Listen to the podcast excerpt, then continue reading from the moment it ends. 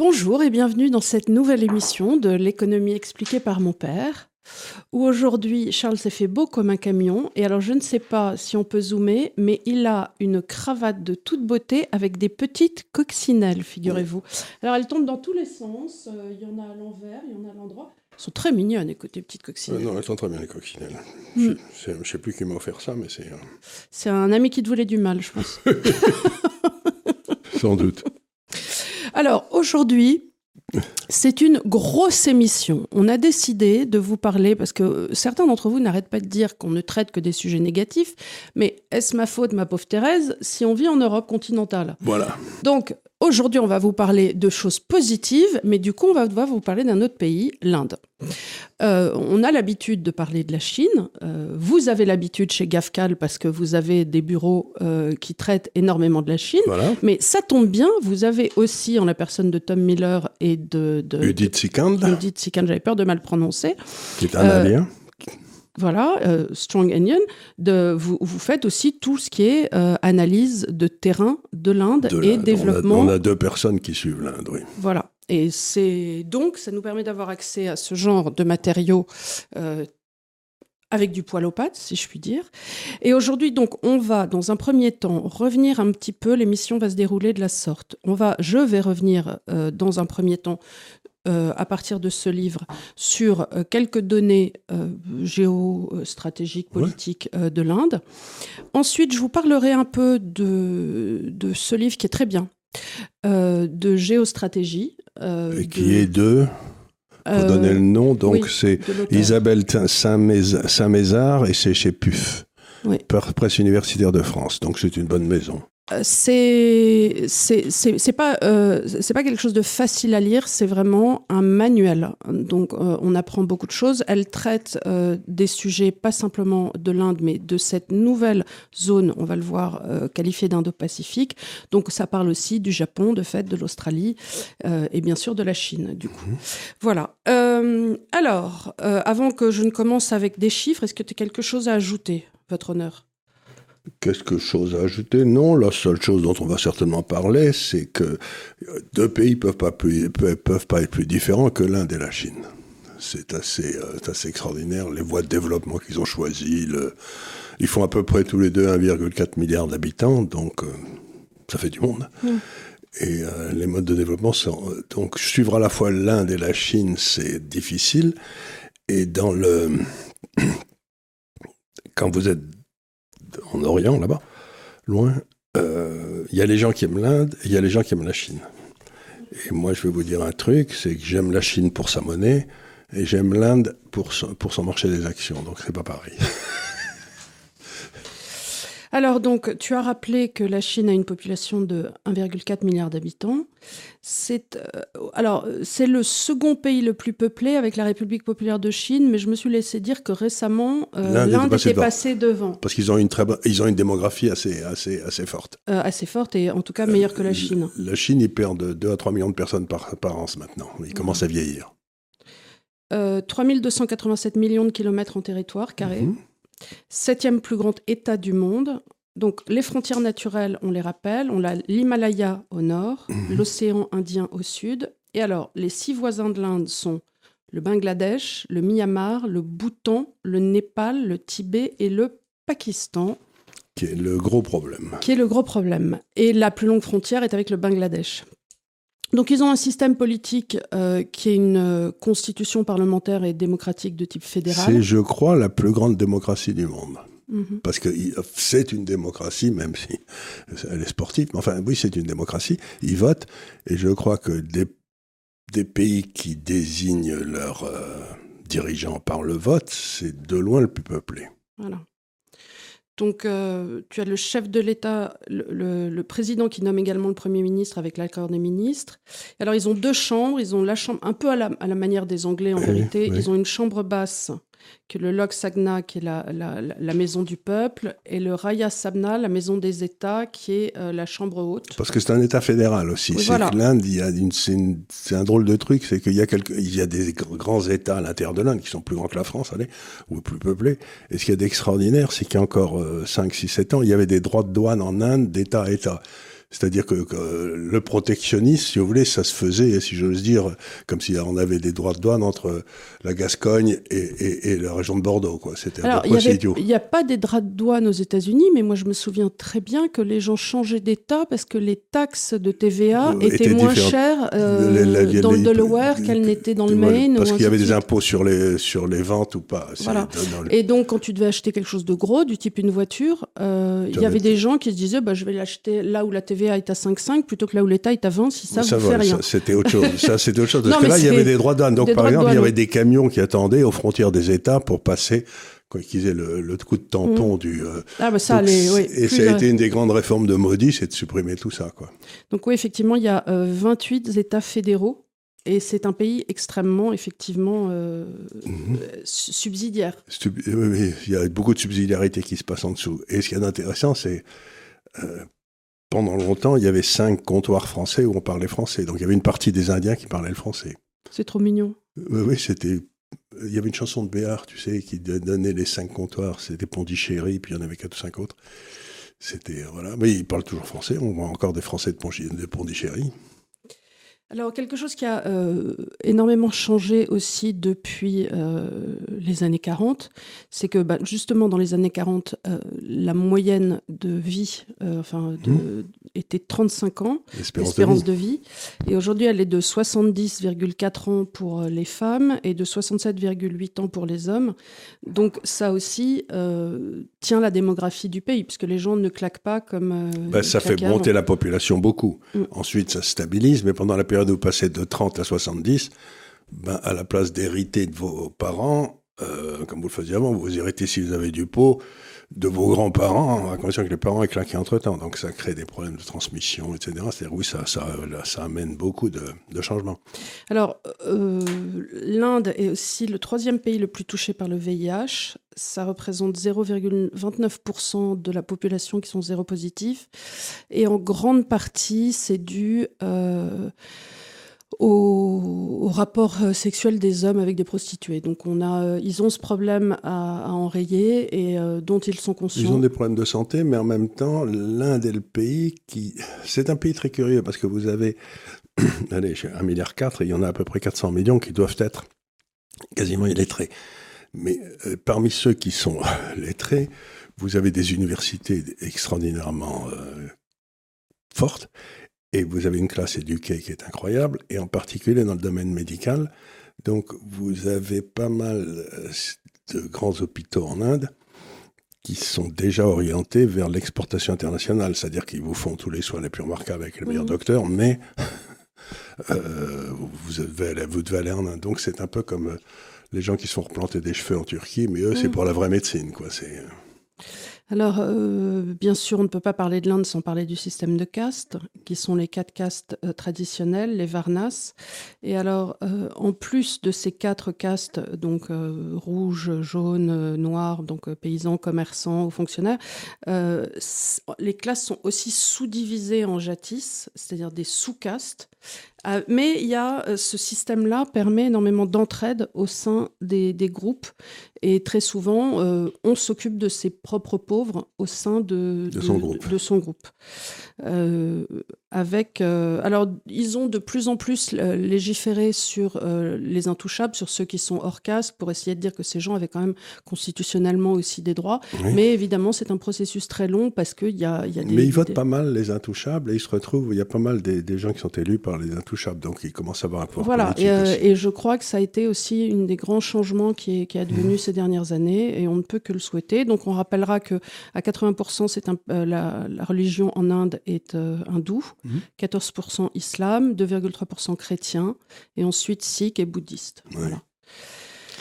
Et hindou, c'est bizarre, parce qu'alors, ils ont, je sais pas combien, ils ont 150, 200, 300 dieux, je sais pas trop combien ils en ont. Oui. Mais, euh, donc, vous allez partout, il y a des petits temples avec des petits trucs, bâtons d'encens qui fument et tout. C'est, euh, c'est, la, religion est présente absolument partout, mais c'est une religion qui est complète, mais qui a rien à voir avec la nôtre, quoi. C'est des, Euh, nous, on, nous, on est des monothéistes, là. Et eux, euh, alors pour être polythéistes, ils le sont. Euh, il y a un Dieu partout, quoi. C'est ça, il y a un Dieu partout. Et tout est un peu divinité. C'est-à-dire que la, la, la, nature en, elle-même aussi est, un. Les vaches. Oui, oui, non, mais c'est ça. Donc, tu... c'est des temps beaucoup plus longs, après, de, de, de, façon de faire. Il y a des il y en avait un avec une tête d'éléphant, je ne sais plus comment il s'appelait. Euh, c'est Ganesh? Ganesh, oui, avec une tête d'éléphant. Je sais pas, il était très spécial celui-là. Oui, oui, oui. Je ne sais pas pourquoi Ganesh, c'était un, c'était un des favoris des foules. Alors, euh, il est intéressant, et c'est pour ça que je vous ai parlé de ce livre, de parler aussi euh, de, de géopolitique. On parlait autrefois d'Asie-Pacifique, et depuis écoute, on est en 2023, donc ça va faire 20 ans. Progressivement, l'Asie euh, s'est redéfinie autour de ce concept euh, d'Indo-Pacifique. Alors pourquoi c'est important? C'est parce que, alors c'est d'abord apparu chez euh, les Australiens, donc tu as eu Rory Metcalf en 2013 qui évoque une super région maritime asiatique, et Shinzo Abe qui a été le premier aussi en 2007 à en parler devant le Parlement indien dans une conférence où il faisait référence of the Two Seas. Et ça, ça a montré que les, Asiatiques eux-mêmes voulaient se redéfinir comme une sorte d'Asie élargie. Euh, et le Japon a véritablement voulu pousser ce concept aussi. Qu'ils investissaient partout. Alors, ensuite, ce qui s'est passé aussi, c'est qu'on a eu la crise des subprimes. Avec cette crise des subprimes, on en a parlé souvent ici. La Chine elle-même s'est redéfinie et est rentrée dans ce qu'on a appelé euh, le, ce développement de, de, de, Xi Jinping, qui était le Belt and Road Initiative. redéfinir les routes de la soie et de sorte que investir. et investir de sorte que l'Inde avec cette Chine qui redevient un peu combative et qui veut sortir de son... C'est dit, je dois me redéfinir dans l'Indo-Pacifique aussi. Ou alors on va me redéfinir malgré moi. Oui. Et alors c'est très curieux l'Inde parce que euh, c'est un pays, c'est pas un pays, c'est un continent. Je veux dire par là, c'est que le reste du monde les intéresse pas tellement que ça. C'est-à-dire quand tu regardes par exemple les Chinois, ils ont toujours commercé avec tout le monde autour d'eux. Les Indiens, pas des masses. C'est-à-dire que tu regardes le commerce extérieur de l'Inde, ça représente quasiment rien. C'est un pays qui est tourné, sur, tourné vers lui-même. Alors justement, euh, si on veut comprendre l'Inde, il faut aussi comprendre historiquement l'anxiété géopolitique mmh. qui a pu exister dans ces régions.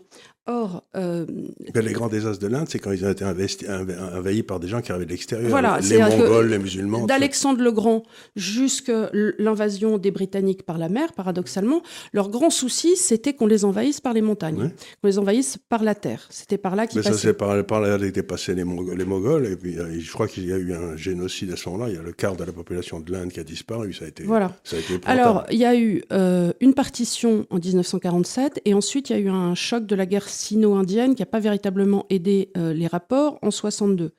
Euh, traditionnellement, c'était euh, la chaîne de montagnes du Karakoram et l'Himalaya mmh. qui faisaient une sorte de première base de défense naturelle, mmh. et après, eux avaient des bases.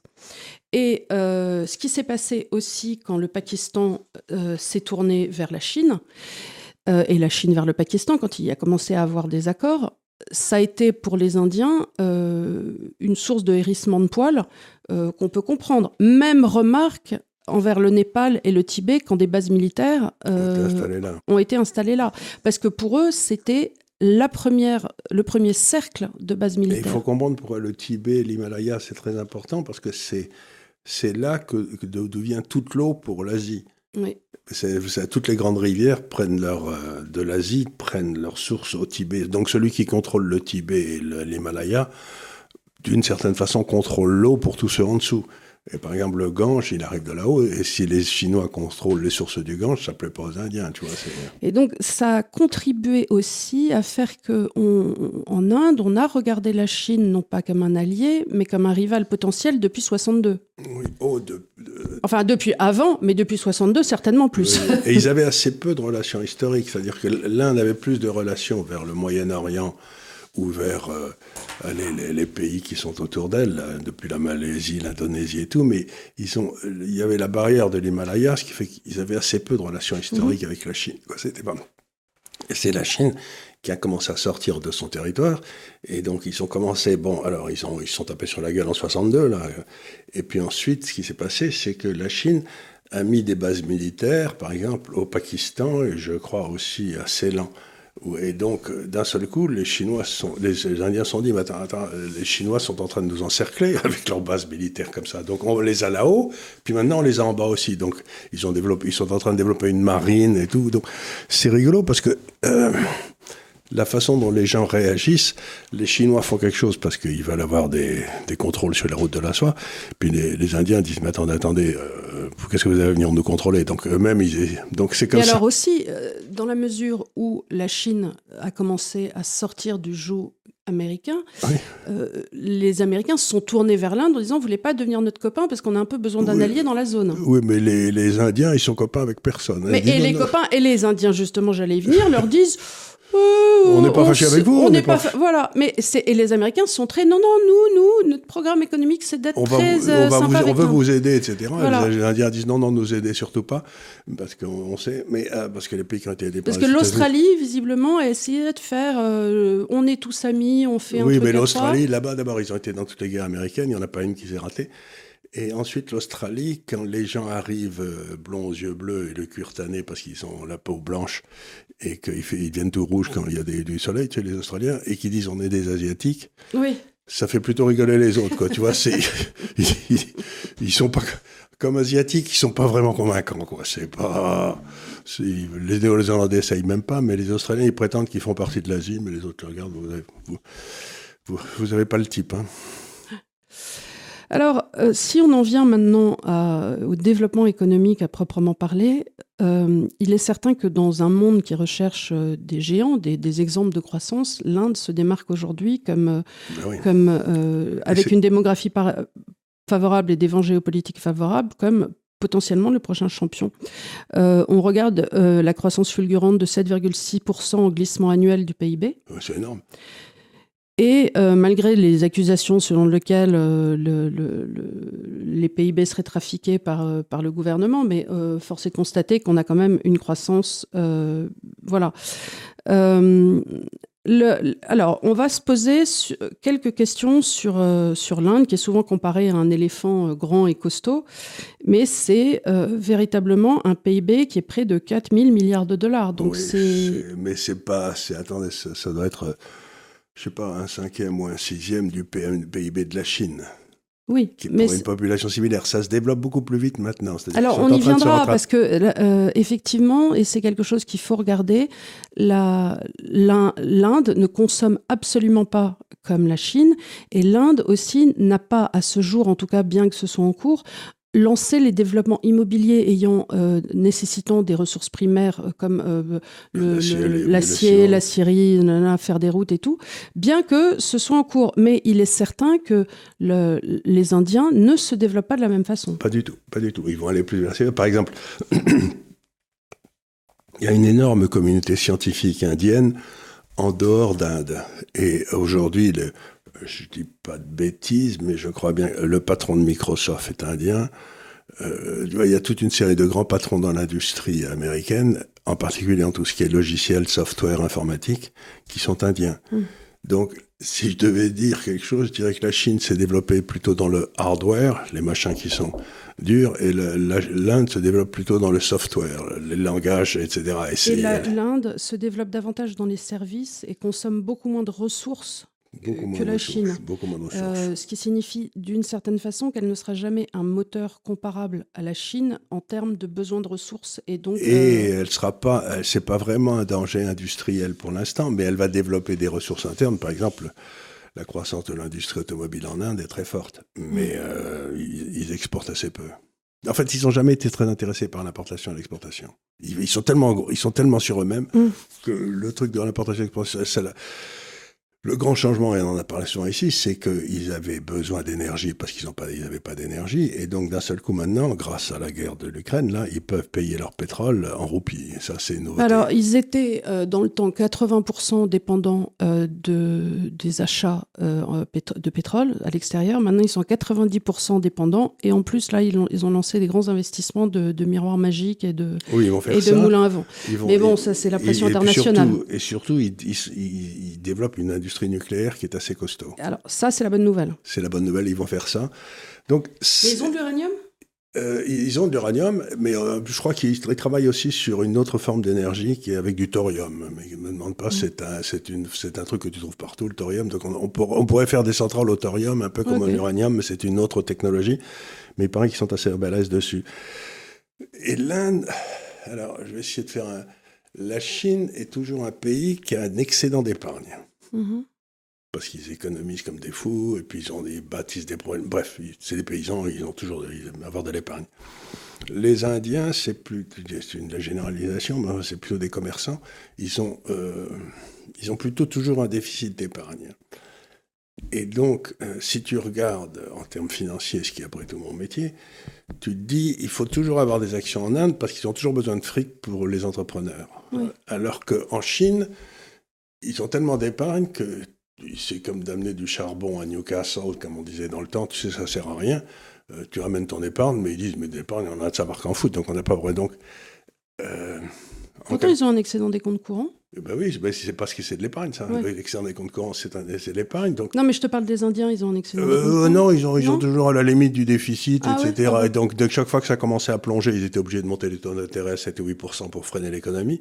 Et c'est ça qui est en train de se changer. C'est que maintenant, ils n'ont plus besoin de freiner puisqu'ils payent leur, euh, leur pétrole en, en roupies. Donc, ils s'en foutent d'avoir, ils s'en foutent d'avoir un déficit. Donc, ce que je veux dire par là, c'est que la Chine, c'est naturellement un pays euh, où il faut acheter des obligations. Et l'Inde, c'est naturellement un pays où il faut acheter des actions.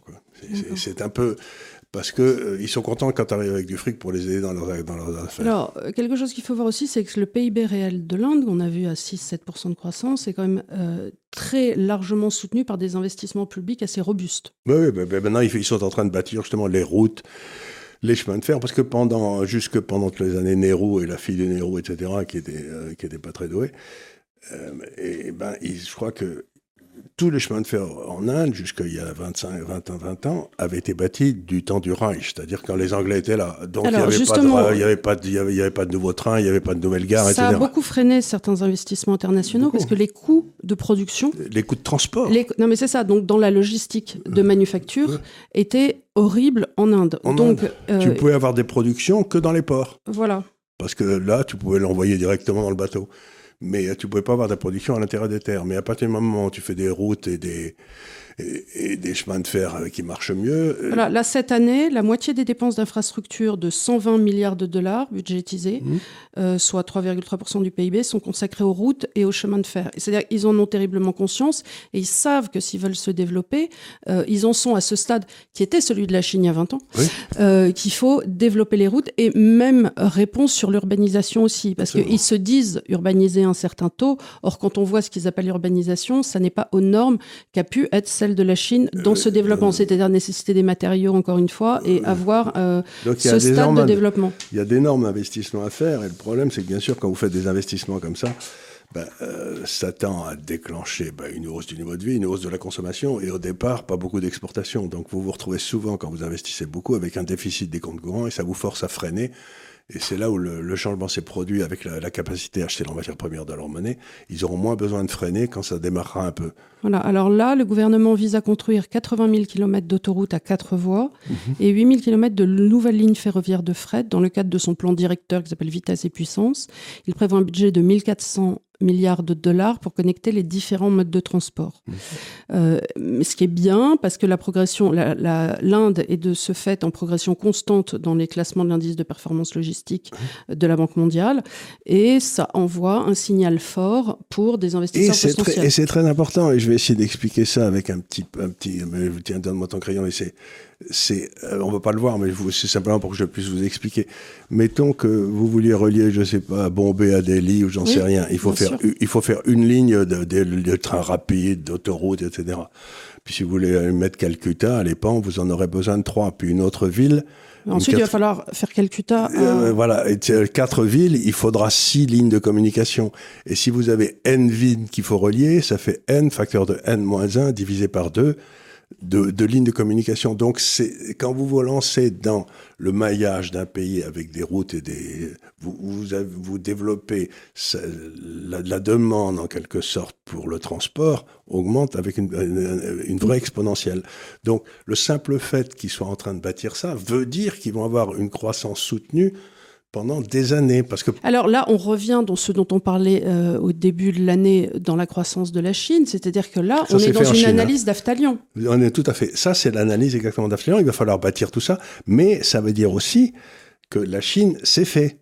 Donc, oui, ah non, non, mais la, la Chine, Chine c'est fait, il faut on le sait. Autre chose. Bah, on le sait, on en a déjà parlé. La Chine doit passer dans un autre développement qui va être basé sur la consommation.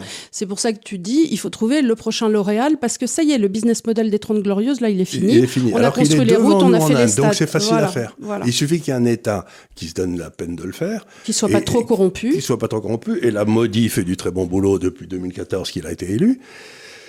Il y a des élections qui arrivent. Euh, euh, en, bientôt, en, juin, en, juin, en, juin, et on va voir. Et on va voir. Enfin, il risque. Je pense qu'il sera réélu parce que les gens sont très contents de lui. Vos analystes ont l'air de dire qu'il sera réélu. Oui, oui, tout à fait. Il y a pas de. Et puis il a fait. Il a fait. Il faut dire ce qu'il a fait. Il du a fait du bon boulot. Donc boulot. en général. Vous allez en Inde aujourd'hui. Vous avez des vraies routes, des vrais hôpitaux. Vous avez. Des, ça a commencé à y avoir des.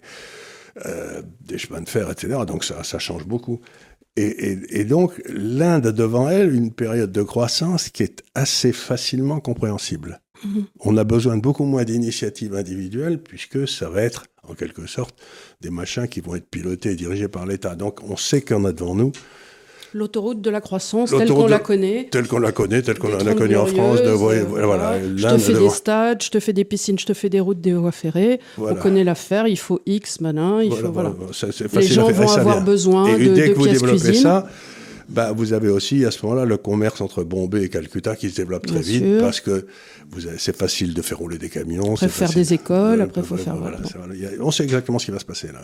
Donc, ce qui est agréable, c'est qu'on voit exactement l'allure que ça va avoir. Donc, ça veut dire qu'il faut acheter du terrain aux alentours des grandes villes, quoi. Oui. Pour y faire des maisons, quoi. Ça, si tu es dans le développement immobilier. Mais si euh, tu es voilà. dans le développement immobilier, pour les gens qui s'intéressent à l'immobilier. Mais, par contre, imaginons que on rentre dans une période où l'Europe, telle qu'elle a été construite, se défasse un peu, et ben à ce moment-là, ça va marcher en marche arrière, ce truc. C'est-à-dire mmh. que le, cette espèce de développement euh, qui est facile à prévoir, si on rentre dans une période de protectionnisme européen, ben, ça va aller dans l'autre sens. Tu crois qu'ils ont tellement besoin de nous? Et justement, est-ce qu'ils ils se feraient pas euh, Non, non, mais ça, euh, nous, on va se débrouiller pour se tirer une balle dans le pied. Les, Ah oui, les oui. Indiens, ils s'en foutent complètement ce Ah qu'on bah, fait chez nous. Complètement, complètement. Non, moi, je disais ça pour les, pour les gens qui nous écoutent. J'ai le n facteur de n-1 divisé par 2, ça marche dans les deux sens. Oui. C'est-à-dire que si tu commences à mettre des réglementations pour empêcher les paysans de vendre leurs cerises ou je sais pas quoi, ben, euh, ça part dans l'autre sens immédiatement. C'est euh... donc eux, ils sont dans la phase d'expansion. Nous, on est dans la phase où on est arrivé à un tel degré de développement que les petits hommes gris contrôlent tout et qui Mm. vont débrouiller pour que ça se contracte. Oui. En expliquant que c'est la faute de Bernard Arnault. On- euh, de Bernard Arnault, ça dépend ou du libéralisme, Oui. ou du libre-échange, ou du... euh, Ou des deux, mon général. de- de- voilà, donc, Alors que plus rien ne bouge. hein. Qu'ils ont tout taxé. Et c'est la faute du libre-échange. Je dis, mais vous avez tout taxé, plus rien ne rentre. Parce que j'ai entendu des gars à la télévision qui m'expliquaient qu'on se rendait compte que le libre-échange c'était un désastre. Alors je disais, ah oui, c'est comme le libéralisme, mais euh, j'ai pas vu beaucoup de libre-échange. Les pauvres paysans, ils meurent pas de faim parce qu'il y a trop de libre-échange. Non, ce qu'il y a de vrai, c'est que. Alors, ce qui se passe, puisqu'on parle de ça, c'est que euh, on leur impose à eux des normes comme ça, sur la cerise, on va dire, ou la tomate. Et après, ils font entrer de la tomate turque qui, elle. euh, Non, oui, oui. Voilà. Ou- mais la tomate turque, ce serait pas grave, mais c'est surtout les produits qui arrivent d'Ukraine, et comme l'Ukraine, il faut l'aider. Eh ben, euh, ils, rentrent, ils font rentrer des dizaines de milliers de poulets qui foutent en l'air toutes nos, tous nos Voilà. élevages de poulets. Ça, c'est. Mais Et, pas- ça, et ça, c'est la pas- faute. Et ça, c'est la faute du libéralisme. Je me suis dit, mais si vous aviez bien foutu la paix à tout le monde, chacun serait développé à son. euh, Et puis si on n'avait pas, s'il n'y avait pas la guerre en Ukraine, on serait plus tranquille, quoi. Ouais, aussi. Ça, c'est euh, c'est une autre question.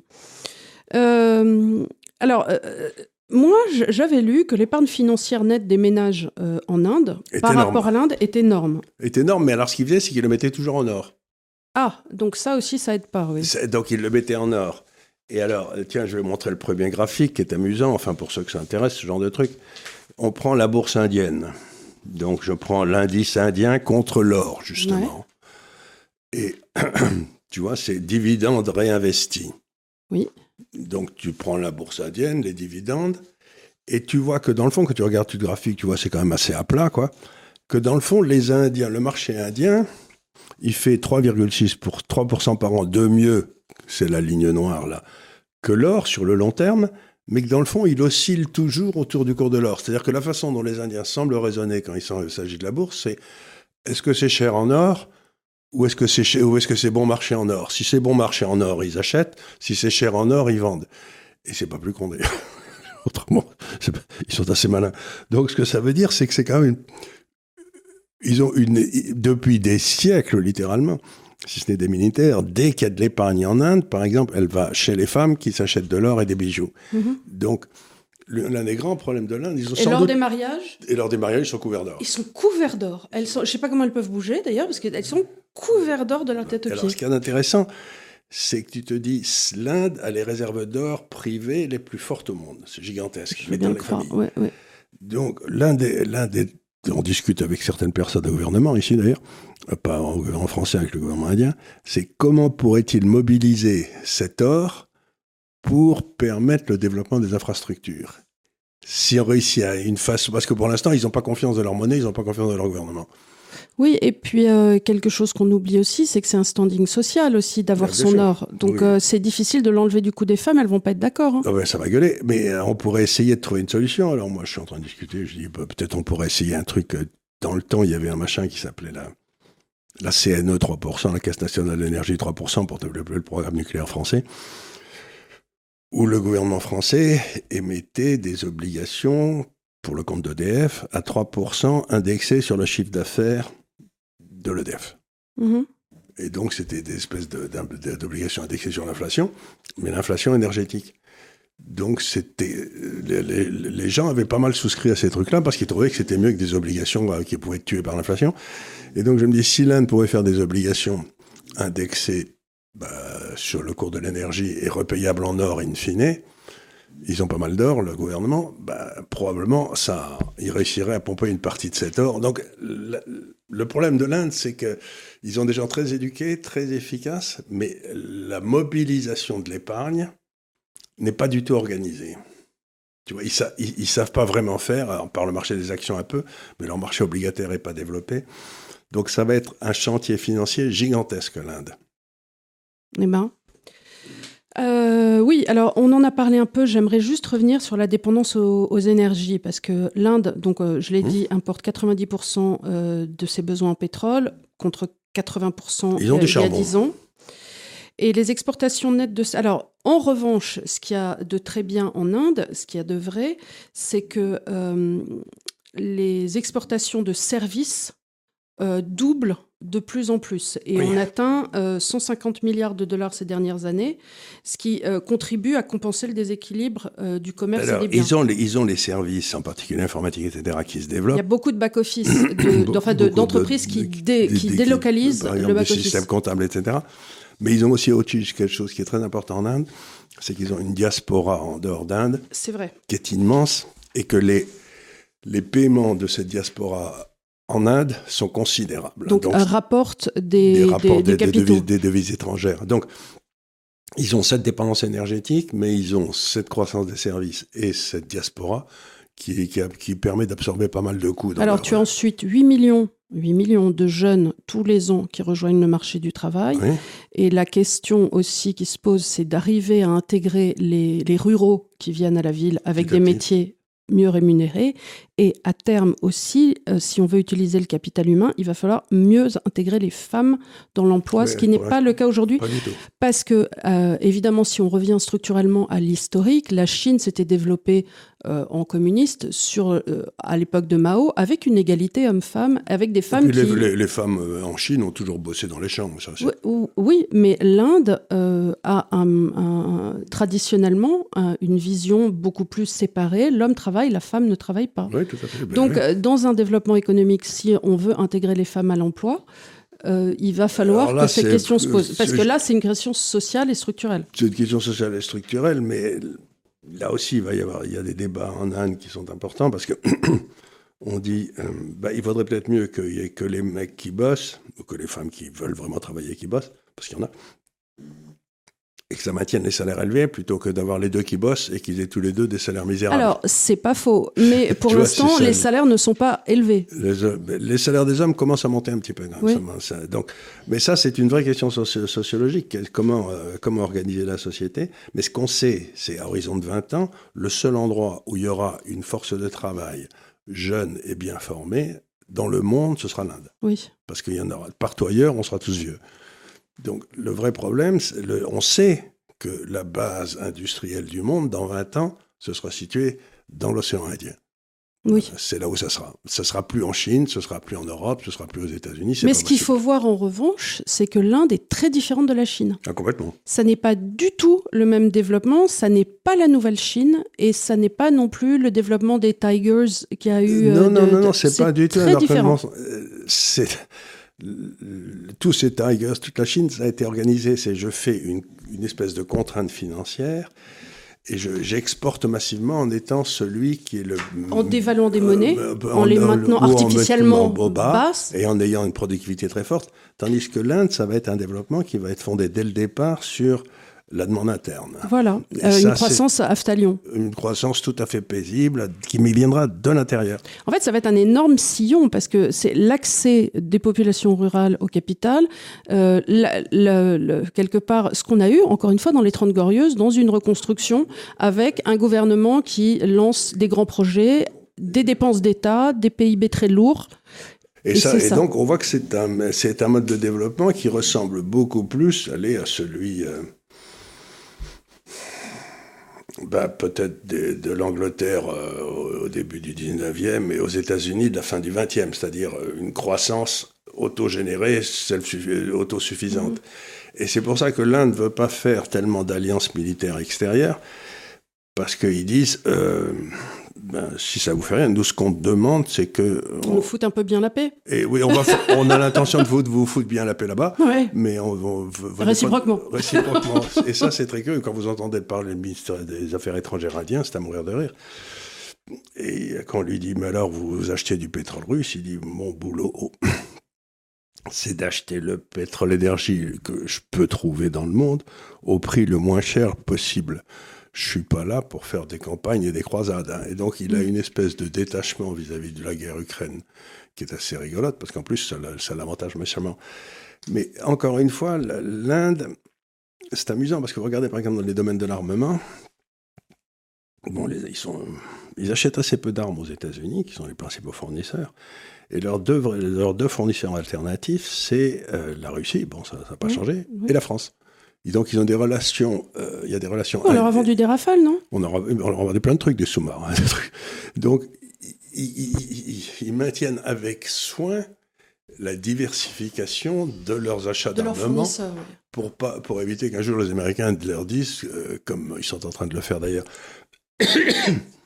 euh, les Américains, il y a des, des- les Israéliens ont des F-35 ou je sais pas quoi, dont des pièces détachées sont faites en Hollande. Et compte tenu de ce qui se passe à Gaza, les Hollandais ont décidé de ne plus fournir les pièces détachées des F-35.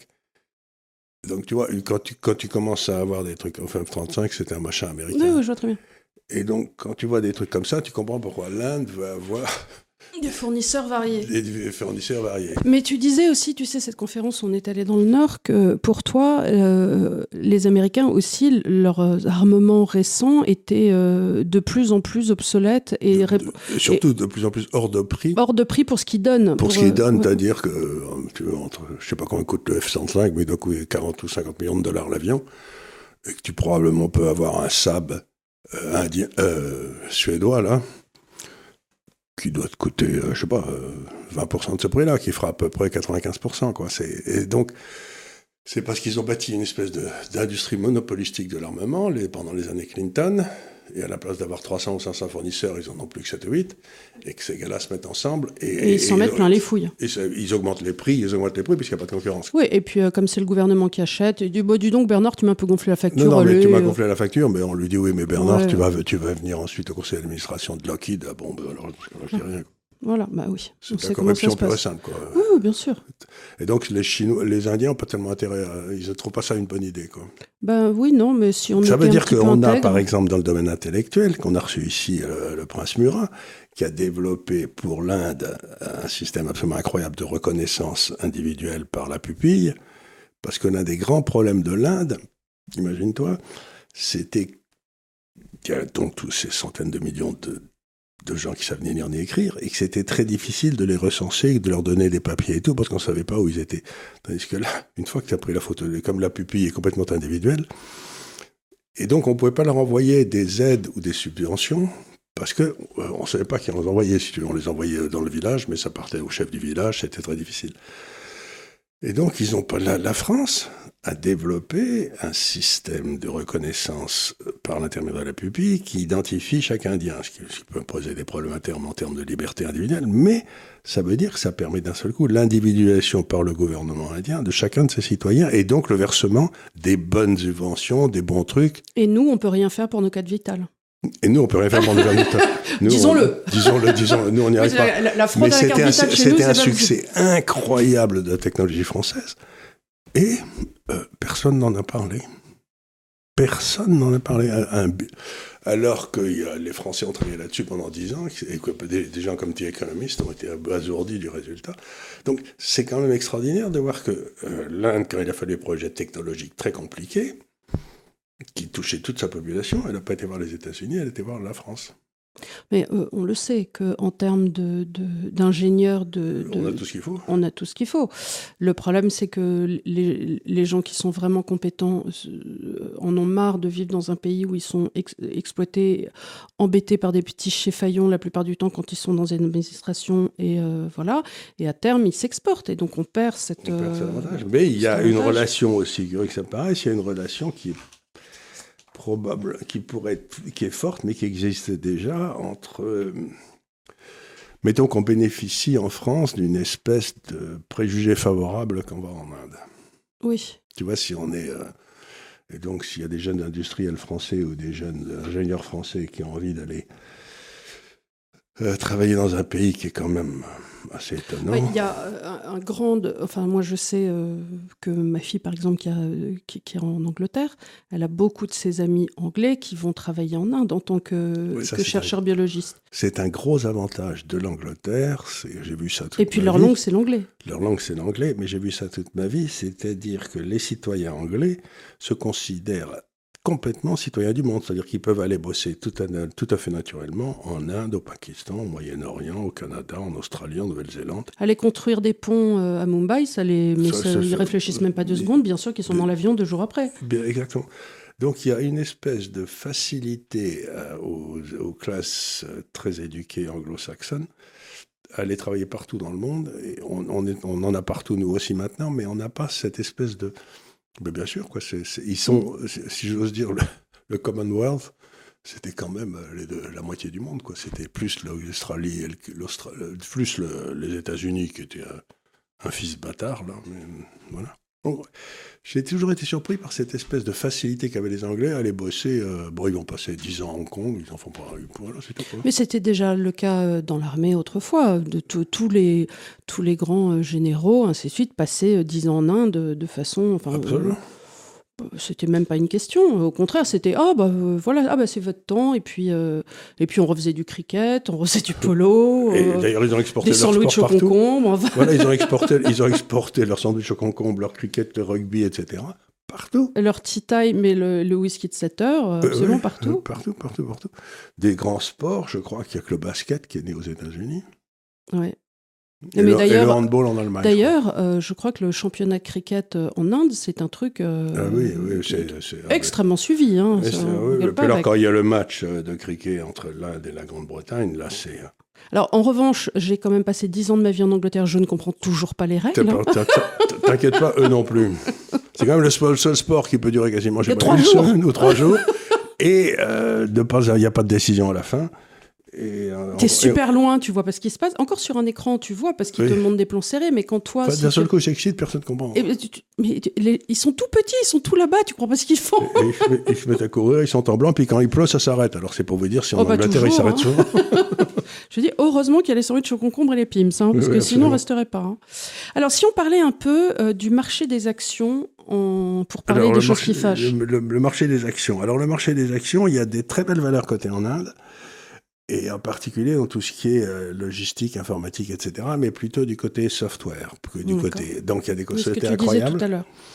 Et en même temps, il commence à y avoir aussi des sociétés euh, industrielles. Puis c'est organisé un petit peu comme souvent en Asie, autour de quelques très grands conglomérats qui ont des sources familiales, Tata, etc.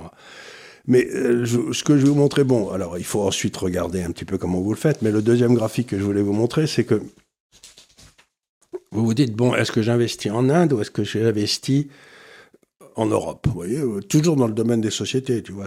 Et donc là, j'ai fait simplement, tu réinvestis les dividendes, tu prends l'indice, tu le mets dans la même monnaie, et tu vois que depuis 2003 à peu près, ça commence à faire un petit peu une vingtaine d'années, quoi. Le marché indien fait à peu près 3,5%, 3,6% par an de plus en rentabilité totale que le marché européen. C'est normal parce que la croissance est beaucoup plus forte. Et puis, euh, bah, ils ont une croissance de 7% et nous, on a une croissance de 0,2. De, mais ça ne veut pas dire que nos entreprises gagnent du 0,2. Mais ça veut dire que ils ont, eux, c'est plus facile. Une, marée qui monte fait monter tous les bateaux, quoi. Tu vois, parce que nous, notre marée, elle monte plus, quoi. Et, donc, euh, il est certain que dans un portefeuille euh, diversifié, bah, il faut avoir des valeurs indiennes. Et alors, on se rend compte aussi, les périodes assurées sur ce graphique, c'est des récessions euh, en Inde. Et là, si tu veux, ça se pète bien la gueule. Donc, je suis en train d'arriver à la conclusion que celui qui veut investir en Asie, dans le fond, il devrait peut-être avoir des obligations chinoises. Et des actions indiennes? Et des actions indiennes, et que ça marche très très bien. J'ai fait des calculs. Ça, si on a moitié obligation chinoise, moitié obligation indienne, euh, ben, euh, on, fait du, on, fait du, on fait du bon boulot. Quoi. Comment qu'on ferait-il pour acheter de l'action indienne quand on est français? Oh bah, Je suis sûr qu'il y a des ETF partout. Alors là, ça, ça c'est, beaucoup plus facile que d'acheter des obligations chinoises. Les obligations chinoises, il y a les gens, c'est difficile à acheter, je ne sais pas pourquoi, mais, enfin, il y a des gens qui gèrent ça, dont nous d'ailleurs.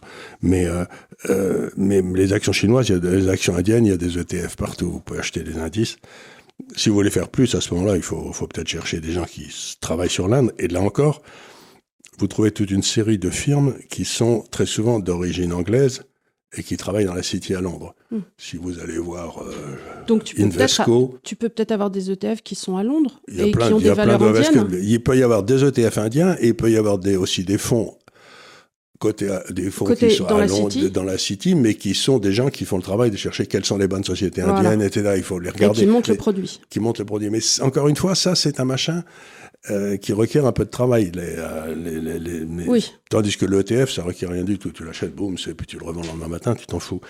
Mais ce que je veux dire, c'est que historiquement, la pente est assez nette, 3,5%, et la variation, la, la, quand vous êtes très en dessous de la pente, il faut acheter l'Inde et vendre l'Europe. Quand vous êtes trop au-dessus, il faut acheter, vendre l'Inde et acheter l'Europe.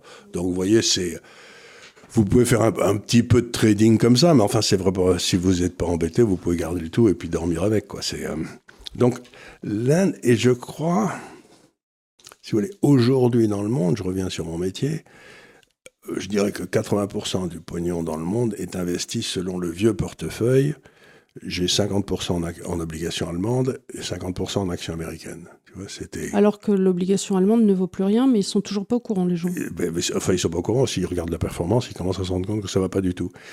Alors, pour l'instant, les actions américaines, ça a bien marché, mais à peu près comme les, comme les actions indiennes. Tu vois, c'est les, oui, mais il y, a une irrationalité aussi sur le marché américain, dans le sens où tu as que les euh, Beautiful Seven là, qui. Voilà, euh, c'est-à-dire que le marché américain est vraiment schumpeterien. C'est-à-dire que c'est vraiment, si tu veux des valeurs de technologie, il faut avoir le marché américain. Et donc, je suis en train oui, mais de- je trouve ça bizarre que ça n'aille qu'au même et que le marché soit, oui. soit... Soit tellement, ben, ça, il y a cette concentration du marché dans, ce- dans cette. euh, Normalement, la bourse doit donner doit un petit peu à tout le monde. Et Ben là, on donné trouve que c'est Oui, à cause de l'indexation, ça. Mais ce que je veux dire, ce que j'essaie de dire, c'est que. Mettons que 80% du pognon s'est organisé selon un modèle allez, qui est assez classique, euh, obligation allemande, action américaine. Euh, bon, la partie obligation allemande est cassée. Pour l'instant, les obligations américaines, les actions américaines, ça marche toujours, mais ça va peut-être plus marcher. Alors que ça, c'est le modèle de l'OCDE. Si tu veux jouer l'OCDE, tu achètes ça. Mais si tu veux jouer les briques, tu dois faire le, le contraire. Tu dois avoir tes obligations chinoises et tes actions indiennes. Donc, le portefeuille du futur, je sais ce que c'est, c'est obligations chinoises et actions indiennes. Et je sais que le portefeuille du passé, c'est celui que j'ai décrit tout à l'heure. Mais je sais pas quelle allure les gens vont décider de changer. Tu vois ce que je veux dire? C'est-à-dire, je sais que personne n'a le deuxième portefeuille, donc en principe, il est de meilleure qualité, et que tout le monde a l'ancien. Donc en principe, tout le monde devrait sortir de l'ancien pour se mettre dans le nouveau. Donc logiquement, bon, bah, mais ça fait déjà un petit moment que le portefeuille euh, des BRICS fait beaucoup mieux que le portefeuille de l'OCDE. Ça fait déjà 3-4 ans. Oui. Donc ça va risque de durer. Mais euh, quand je dis ça, les gens disent que je suis un gros fou. quoi. Mais euh, il y a quand même eu un problème là. euh, si on- alors, si dans les BRICS, tu mets la Chine, euh, on a quand même eu un problème là. Pas avec les obligations. Ah, pas avec les obligations. Pas avec les obligations. Les obligations, t'as cartonné comme une folle. Ouais. Donc, si tu veux, c'est dans ce que j'ai dit. les obligations chinoises sont Non, alors, indépendamment du fait que le marché chinois des, des actions, actions est pas cher. soit pas cher. Euh, Structurellement, je préfère le marché indien, mais j'aime bien le marché chinois Voilà. aujourd'hui cycliquement. cycliquement. C'est ça. Je me dis, il y a peut-être des choses à faire, mais ça, c'est pour les, les boursiers avertis. C'est qu'on est en dessous, en tout, tu vois, on est en dessous partout là. euh. Mais la prise de risque te semble pas, comme ça, à l'instant, horrible. Non, c'est pas horrible aujourd'hui parce que c'est donné dans la rue, mais euh, ce que je me dis, c'est que quelqu'un qui veut se bâtir un portefeuille à 20-30 ans, il, il se mettrait plutôt en action indienne et en obligations chinoises, même aujourd'hui. Et alors, euh, en action indienne, tu prendrais euh, quoi? Tu prendrais des air liquides indiennes, c'est-à-dire des choses qui font euh, tu du ciment, trouver, des choses comme des- ça? des- tu peux trouver, tu peux trouver des choses, mais ça, ça, c'est un domaine où ma compétence s'arrête. Oui, oui, bien ça- sûr, ça, bien je ne connais pas grand-chose. Euh, mais voilà. Mais euh, là, puisque on pense, on réfléchit sur une croissance Ben, euh, à affaires- l'Aftalion, donc il faut. Je, euh, prendrais, je prendrais probablement pas mal des valeurs euh, classiques de software en Inde. Il y a des grands Aussi, software. Le logiciel, ils sont assez balèzes là-dedans. Et, et voilà, donc c'est vraiment ce que je suis en train d'essayer de faire euh, aujourd'hui avec toi, c'est d'expliquer que euh, si le pouvoir économique est en train de passer de l'OCDE au BRIC, Ce qui est un peu. euh, alors, c'est ce qu'on voit tous les jours. C'est ce qu'on voit tous les jours. Et euh, vous, vous tablez terriblement sur ce développement schumpeterien de cette nouvelle zone Indo-Pacifique dont on parlait tout à l'heure, c'est-à-dire les deux mers Les deux mers, c'est-à-dire l'océan Indien et l'océan Pacifique. et l'océan Pacifique. C'est-à-dire, et surtout, l'océan Pacifique s'est développé déjà pas mal autour du Japon, de la Chine, etc., de la Corée, tout ça là-bas. Mais euh, la nouveauté, c'est l'Inde qui, depuis euh, deux ans, a accès à toutes ces matières premières qui arrivent du nord de la Russie. Et Alors, ça change tout. Ça change tout, c'est-à-dire que ça veut dire que tout cet immense bassin de population qui vient de la Turquie jusqu'à l'Indonésie, là, en passant par l'Inde, le Pakistan, va complètement maintenant se développer de façon extraordinaire. Donc moi, je, plutôt que les deux mers, je dirais c'est l'époque de, de l'océan Indien qui arrive. Et c'est pour ça que, que ton frère a décidé d'acheter une société de gestion à, à l'île Maurice. Maurice. Parce que l'Inde, qui a un système financier, comme j'ai dit, qui est pas très, enfin très protégé, mettons, euh, a deux lignes de paiement ouvertes directement vers des pays étrangers. Le premier, c'est Singapour, où il y a plein d'Indiens. Et le deuxième, c'est l'île Maurice, où il y a plein d'Indiens. Donc, Il est certain que Maurice a eu un développement euh, récemment euh, très intéressant parce qu'au début, ils ont eu des contrôles parce que c'est vrai qu'énormément d'Indiens se servaient un petit peu de Maurice pour. euh, et c'était pas toujours blanc-bleu. Voilà, mais ils ont fait des contrôles de régulation et ainsi de suite. Maintenant, ils sont tout à fait aux normes. Et donc, euh, il y a eu l'impact de l'Inde qui achète l'immobilier et effectivement, euh, Maurice qui a quand même un, un know-how, un savoir-faire qui permet de développer. Voilà, ça peut une devenir activité- le, ça peut, si vous voulez, ce Ça peut devenir une petite Suisse. Voilà, voilà, ça peut venir, un peu venir un petit peu comme Singapour, pour le- comme le, Singapour était pour Ou la Hong Kong, Chine ou, ou Hong ou Kong. Hong Kong pour les Donc c'est pour ça que, tu sais, il y a 25 ans, on avait décidé de quitter Londres, d'aller à Hong Kong, ce qui était bien, c'était pas bête, et à Pékin. Et là, on a décidé, bah, tiens, on va aller, on va aller ouvrir quelque chose à, à l'île Maurice. Donc euh, là, vous faites euh, de la gestion de fonds de particuliers, mais vous commencez plutôt euh, à des trois chiffres qui iraient vers des quatre chiffres. Voilà, en termes de gestion en euros. En, euros, on essaye. Pour c'est des capitaux qui sont à 3 à l'envers 4. Voilà, c'est ça. Mais l'idée, c'est aussi que, compte tenu des bêtises qui se passent dans les milieux institutionnels, l'indexation et tout ça, je suis persuadé qu'une grosse partie de l'épargne dans le monde dans les années qui viennent, y compris chez nous, va quitter les grandes institutions pour retourner, pour être géré individuellement en fonction des besoins de chacun et non pas en fonction de la rentabilité de l'entreprise qui gère. Tu vois. ce que j'essaie de dire, c'est qu'Amundi et euh, BlackRock, ils sont au pic de leur pouvoir aujourd'hui, mais que maintenant, euh, les gens vont dire, mais pourquoi je fais gérer mon pognon par ces gars-là euh, qui ne me donne aucun résultat. Quoi. Euh, J'espère, mais le problème, c'est que ces grandes sociétés ont une connivence avec le pouvoir politique. Exactement, mais le parent euh, Maurice. Oui, mais qui fait que les, gens se disent quelque part, je vais rester parce qu'il y aura Nancy Pelosi qui va faire une loi confortable qui va me permettre de gagner du pognon. C'est possible, mais le plus simple, c'est de se dire, d'abord, euh, gagner du pognon avec l'État, c'est difficile, comme je l'ai montré une 20 fois. Le plus simple, c'est peut-être se dire, ben, je vais gérer mon, je vais faire gérer mon épargne en fonction de mes besoins à moi, mhm.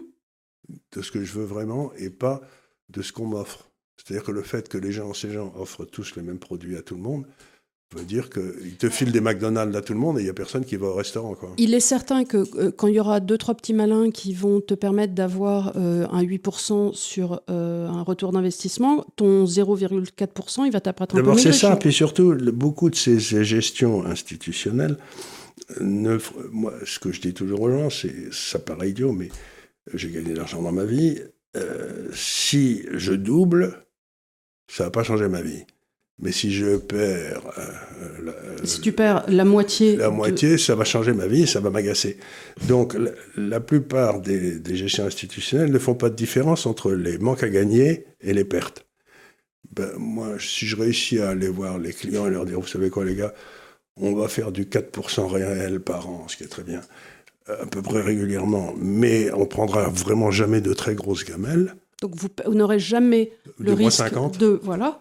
Parce que c'est ça aussi. voilà. Vous aurez des moins 10, vous gagnerez un peu moins, mais bah, je, pense qu'il y a des gens que ça intéressera. Je ne sais pas, c'est justement tout le pari qu'on est en train de faire avec l'île Maurice, c'est ça l'idée. Euh, parce que s'il y a un nouveau territoire de l'OCDE qui va remplacer l'OCDE comme euh, l'endroit où toute l'épargne va se créer, tous les profits vont se créer, ben, ça veut dire qu'il va y avoir des nouveaux gérants qui vont apparaître dans ces zones mhm. Pour répondre aux besoins de la zone et pas aux besoins des pays de l'OCDE. Donc, ce que j'essaie de dire, c'est que ce changement vers les briques, ça a des implications monétaires, budgétaires, économiques, mais aussi sur les métiers de l'épargne, sur les métiers de la finance. Les métiers de la finance vont quitter l'OCDE pour aller vers, ces pays-là, c'est automatique. Et qu'est-ce que tu penses de la de l'évaluation de, de, la roupie indienne? Parce que ça, elle, elle, elle, elle, bouge pas mal. Elle est c'est pas du tout une monnaie solide comme le. Voilà. Mais euh, tu es protégé par des taux d'intérêt qui sont relativement élevés, 6-7%. Donc tu perds 3, 4, 5% par an en change mais tu touches les taux d'intérêt qui fait qu'à la fin, tu te retrouves à peu près pareil. Je fais des calculs par Parce qu'en en, en, investisseur étranger, tu as toujours le risque, la question s'est posée pour, pour le Japon. C'est-à-dire que tu as des sociétés au Japon qui, euh, qui, performent, mais après, quand tu as ton risque de change que tu prends, bah, du coup, tu n'as rien gagné. Du coup, tu n'as rien gagné, mais le Japon, c'était très, très curieux parce que. En effet, la, bourse a doublé, je sais pas quoi, puis le, change a baissé de 50%. Mais ça, bah, c'est. du coup, tu t'es retrouvé marron. Tu t'es retrouvé, tu n'avais pas gagné un rond. Mais en fait, c'est vrai, mais euh, je, ne le Japon est un pays très très particulier. Oui, où quand, quand, la, quand la monnaie dévalue, en principe, dans un pays comme la France, si la monnaie s'évalue, le, les exportations Non, le clampin de base s'appauvrit. Oui. Tu peux acheter moins à l'étranger. Oui, bien sûr. Mais les Japonais, ils ont tellement de pognon à l'étranger investi dans les marchés partout que quand ils dévaluent. Ils s'enrichissent. Ils s'enrichissent. C'est le, seul, le seul pays au monde je te dis, les Japonais, Les Japonais, c'est jamais noté pareil. Hein. Donc, si tu veux, ce qui est embêtant avec le Japon, c'est que s'il dévalue, le clampin s'enrichit et les exportations augmentent. Alors, tu vois, il y, a assez peu de. de gens qui réclament une réévaluation au Japon. non, mais les Japonais, c'est pas noté pareil, hein, ça, je vous dis, c'est. Bah oui, mais du coup, ils peuvent plus voyager. Ah, du coup, ils vont plus à l'extérieur. Mais Parce qu'on en voit Louis plus est des- allé, ton frère est allé au Japon récemment. Il a dit c'était extraordinaire. Le meilleur hôtel, c'était 70 euros la chambre. Enfin, tu vois, c'était. euh, Oui, donc nous, c'est le moment d'y aller. c'est le moment au d'y Japon. aller, oui. Mais c'est vrai que tu- si tu vas dans le 8e, à l'époque, il y a, il y a 20 ans, c'était bourré de Japonais euh, à la maison du chocolat, Ouais. euh, chez Hermès, et ainsi de suite. T'en vois plus des Japonais. maintenant, là. tu vois des Chinois, Des Chinois, mais par paquet, des, des grappes de, des de Chinois 800. dans des bus. Et euh, des Saoudiens. On recommence à avoir des Saoudiens, gens comme ça. Mais bientôt, tu vas voir apparaître euh, beaucoup d'Indiens. Oui. Beaucoup, beaucoup d'Indiens. Tu vas voir, y aller. Là, c'est. euh, c'est, ça va être impressionnant. Bah déjà, tu- ça, rayonne euh, quand tu vas à, Dubaï ou des endroits comme ça. Tu as, beaucoup d'Indiens déjà. Ça Mais commence déjà, à... beaucoup dans les business, déjà qui travaillent. là. énormément, énormément. Tu as des Bah, Palestiniens que- ou des Indiens qui. Et puis tout ce qui est effectivement, si tu commences à travailler dans les métiers euh, d'ingénierie, euh, bah, encore une fois, je vois avec ma fille, euh, il y a énormément Et d'Indiens. dans les métiers d'hôtellerie, ils, ont, ils détiennent des chaînes d'hôtels partout. Et j'étais récemment à Londres où je- j'étais dans un hôtel. Et ben, je me suis, c'est un hôtel qui était donc en plein cœur de la City. hein. Euh, ben, c'était la fr- tout le monde, tout le personnel était indien. Ça appartenait à des Indiens et tout le personnel était indien. Et dans la dans l'assemblée, dans les chambres, il y avait aussi que des Indiens. Donc tu vois, c'était rigolo parce que d'un seul coup, je me rendais compte qu'il y avait des pans entiers de l'économie anglaise qui étaient détenus par les Indiens. Par exemple, ce que les gens ne savent pas, c'est que Jaguar, qui est quand même l'affaire industrielle anglaise, les voitures, euh, ça sent bon le cuir et tout, et ben maintenant c'est détenu par les Tata, je crois. C'est-à-dire une société indienne et Range Rover. Non, c'est pas Range Rover.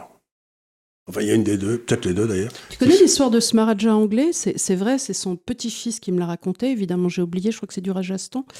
Euh, il était à Londres à l'époque, on est dans les années 50-60, et il va chez Rolls-Royce pour acheter une Rolls-Royce. Et on le voit arriver, et on fait, à ce moment-là, les, les- les vendeurs disent Écoutez, monsieur, vous n'avez rien à faire là. Il n'était pas spécialement bien habillé. Il revient le lendemain avec tous ses chaouches. euh, habillé, voilà, avec euh, bon, la C'est totale. son éléphant. Non, non, mais avec tout. Euh, le- le- le- L'envoyé de, de, de, de, la reine, enfin la totale. Et il commande 10 Rolls-Royce qui lui sont livrés en Inde.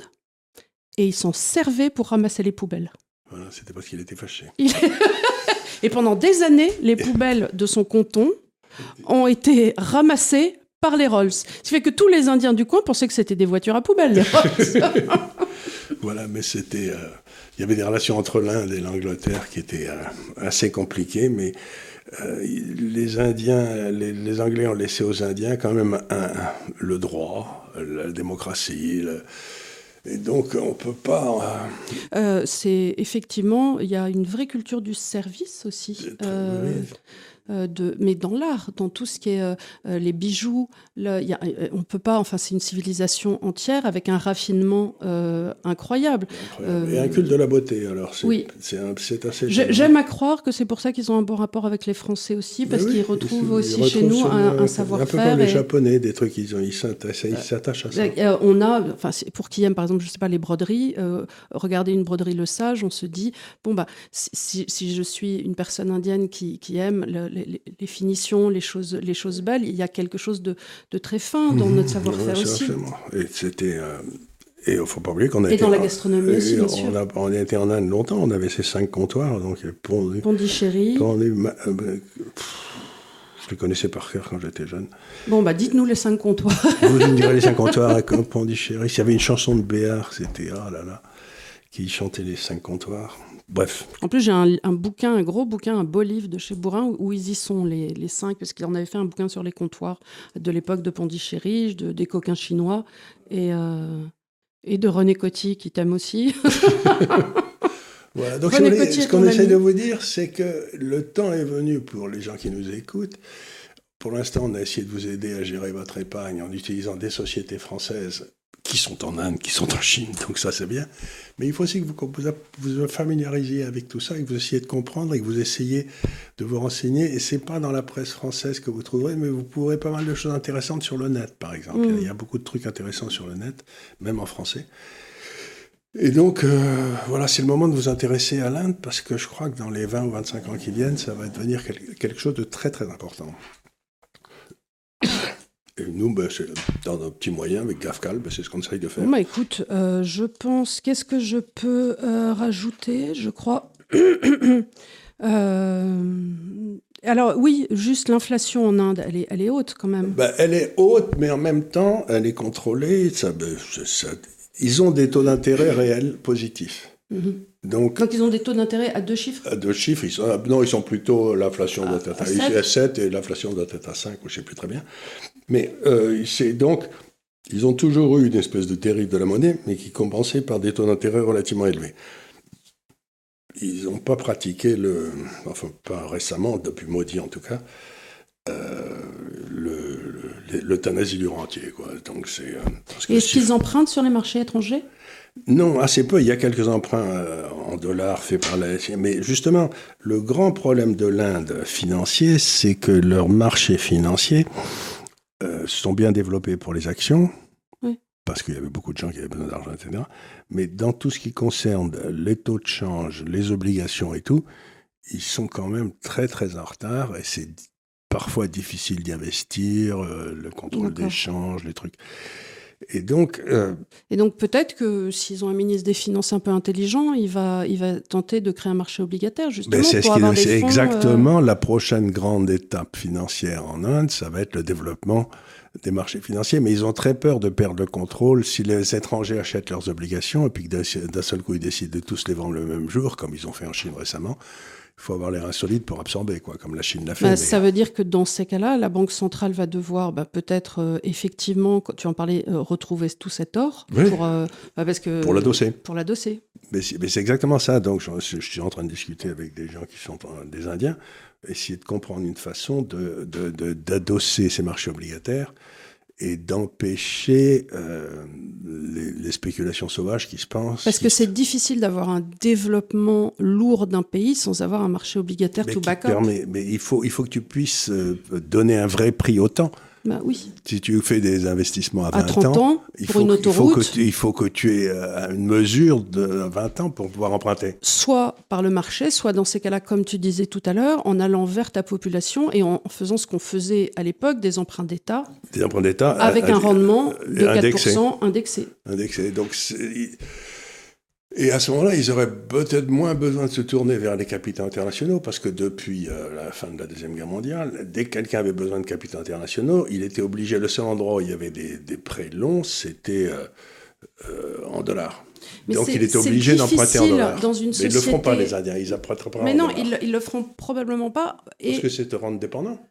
Il y a ça. Alors ensuite, lancer un emprunt d'État dans une société structurée de façon très euh, fédérale, on l'a vu tout à l'heure avec 26 petits, ça va être, ou alors il faut lancer des, des, euh, des, emprunts au Rajasthan, des emprunts dans chaque petit canton. C'est pas, pas possible. Et puis ensuite, il va falloir que le programme euh, énergétique national. national soit organisé au niveau national. Tu peux pas avoir un network pour un État puis un État. C'est pas ça. Donc, il faut qu'il trouve une façon de mobiliser des capitaux longs qui ne les rendent pas dépendants de ceux à qui ils ont emprunté. Tu vois. donc, c'est ça, c'est ça le, l'Inde. Et je crois qu'ils ont une, épargne interne suffisamment importante pour essayer de mobiliser cette épargne interne, surtout si les gens élus commencent à être crédibles. Bien. C'est voilà. Donc le grand pari de l'Inde, c'est comment va-t-elle développer sa financiarisation? Parce qu'il y a un moment où il faut avoir des capitaux long terme, les mobiliser, et pour l'instant, ils ne sont pas vraiment organisés pour ça. Donc ça va être la prochaine grande étape du développement financier, mais ça, euh, d'habitude, ça se passe dans l'autre sens. Tu fais d'abord ton marché obligataire et ensuite ton marché des actions. Là, comme toujours, ils ont fait l'inverse. Ils ont fait d'abord le marché des actions, maintenant ils doivent se dépatouiller pour avoir un marché obligataire. Le Japon n'a pas de marché obligataire, donc c'est. Ils en avaient un, mais maintenant il est, euh, c'est devenu un endroit où il n'y a plus que la banque centrale qui achète. Donc ça, c'est autre chose. Mm. Bah, écoutez, en tout cas, euh, moi je suis contente d'avoir euh, d'avoir pu parler. Hein. Ah, bah, on a beaucoup travaillé. On a euh, surtout parlé de choses positives, d'un pays qui va avoir un développement incroyable, de personnes qui vont sortir euh, d'une, euh, bah, de, pour beaucoup de millions de personnes qui vont sortir d'une certaine misère et d'avoir accès à, à l'éducation, aux soins, euh, à un niveau de vie qui augmente, à une espérance de vie qui augmente. Donc euh, c'est formidable. Et à devenir optimiste. Voilà. Parce que le monde s'améliore. Et donc, euh, certes, nous, on est dans une Europe vieillissante, mais sachez qu'en tout cas, il y a des pays pour qui ça va très bien, merci. Et si toutefois vous avez l'intérêt pour la chose, euh, certains vous diront que c'est très bullish euh, en ce moment l'Inde et que, ma foi, regardez le marché des actions. Ou alors, essayez, faites un petit travail si vous pouvez, de trouver les sociétés françaises qui ont des représentations très fortes en Inde. Il y en a. Et qui ne sont pas contrôlées par l'État Et qui ne sont pas contrôlées par l'État. Il y en a. Ça existe, Je suis persuadé. Car liquide doit être en Inde. Je te jure, je ne comprends pas qu'ils ne t'envoient pas un chèque tous les mois, eux. Oui, Franchement. vrai. Je- je- a le- j'aime pas D'ailleurs, tout le monde sait que je suis acheté par tout le monde. Oui, alors c'est ça, tu es une serpillière euh, d'Israël, une serpillière Euh, de la change. Chine. Ça change, oui, tu as vu comme ça change des mahométans, enfin de ce que tu veux, et euh, Air Liquide, et on ne reçoit toujours pas de chèque. Non, moi, ça aucun effet sur mon compte bancaire. Ouais, c'est désastreux. Écoute, tous ces, tous ces efforts que tu fais constamment, Oui, je leur dis, je suis à vendre, je suis à vendre, et puis personne ne t'achète. Je veux dire, hein, c'est C'est honteux. c'est honteux. Alors qu'il y a- il y, a des gars qui n'ont rien à vendre et qui se font acheter. Voilà. Faudrait que tu rentres au gouvernement, je vois que ça. Oui, Ouais. bah, ça. Bah écoute, ils ont bien pris Nicole Belloubet qui a 1860 ans, donc ils peuvent bien prendre un vénérable octogénaire. Franchement, Dès qu'ils me prennent, je, prends ma, je donne ma démission, c'est ça le problème. ça serait, euh, ouais, ça serait dommage quand même. Écoutez, merci infiniment de nous avoir suivis. J'espère que euh, ce petit exposé sur l'Inde euh, de Et on va commencer à la suivre maintenant. De quoi l'Inde? L'Inde, on va en parler de temps en temps. on Vous parler on a temps parlé de la. Chine beaucoup, mais maintenant on va essayer de temps en temps de vous tenir au courant. Ah bah maintenant que j'ai passé une semaine dessus à tout lire, euh, moi ça me gêne plus. hein. Bah oui, hein. Et puis on a nos équipes qui publient des papiers très très compliqués, très très très fournis. Oui, on oui, oui, j'ai- tout lu, je te dis, il y avait ce, ce grand dossier là que vous aviez fait. Attends, est-ce que je l'ai C'était il y a un an, ça. Euh, oui, non, c'est écoute, c'est décembre 2023 avec euh, force graphique, tu vois, toutes ces choses-là. Euh, Oh, sur on a des euh, très compétents. hein. Is India the New China et tout ça. Et euh, je me suis régalée. Euh, après, je sais pas si j'ai tout, tout compris, mais je me suis bien appliquée quand même. Voilà. on n'est pas Voilà. très intelligents, mais on bosse. Et on vous souhaite un très bon Mardi Gras parce qu'aujourd'hui c'est Mardi Gras et une bonne entrée dans le carême. Voilà, on vous dit à la semaine prochaine et à très bientôt. Merci, au revoir. Merci.